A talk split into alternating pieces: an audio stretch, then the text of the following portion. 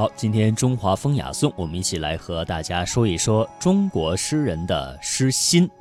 先介绍一位词人邝周颐，他呢是我国晚清的一位词人，他的原来的名字叫邝周易，因为他也是号汇风词隐，也称邝古。他一生呢是致力于词，特别精通于词论。他与王鹏运、朱孝臧、郑文超。合称为清末四大家，他写有汇风词以及汇风词话。明明我们为大家介绍的是中国诗人的诗心，哎，为什么首先要提到邝周颐呢？主要呢也是因为他的这个词学主张。比如说刚才我们提到的，他所著的这个《汇风词话》是近代词坛上一部有较大影响的重要的著作，与王国维我们大家熟悉的人间词话在诗词理论界一样，有着非常大的影响。邝周颐强调的是词派要推尊词体的意内言外之说，也就是词家之。恒言指出了意内为先，言外为后，由毋庸以小字累大纯。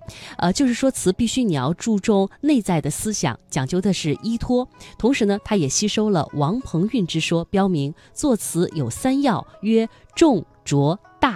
他论词突出性灵，以为作词应当有万不得已者在，也就是词心，以五言写五心，即五词。此万不得已者，由五心酝酿而出，即五词之真。嗯，说到这个词心啊，其实呢也是和诗心呃相通的一个道理。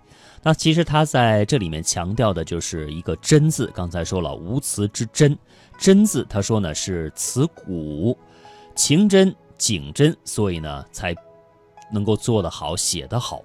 但是呢，也不用特别费力去学。他又他特别讲究性灵的流露和书卷的酝酿，所以说呢，就有他自己独具特色的诗词词论的体系了。另外，在论词境、词笔、词和诗以及曲的区别方面。以及词律学词的途径、读词之法、词之代变，就是代际的演变，以及评论历代词人他们的名篇警句啊，这个况周颐呢都是剖析入微，往往会发前人所未发。另外，刚才说到的清末四大家的朱孝臧是曾经称誉他写的这部《汇风词话》，认为呢他是自有词话以来无词有公词学之作。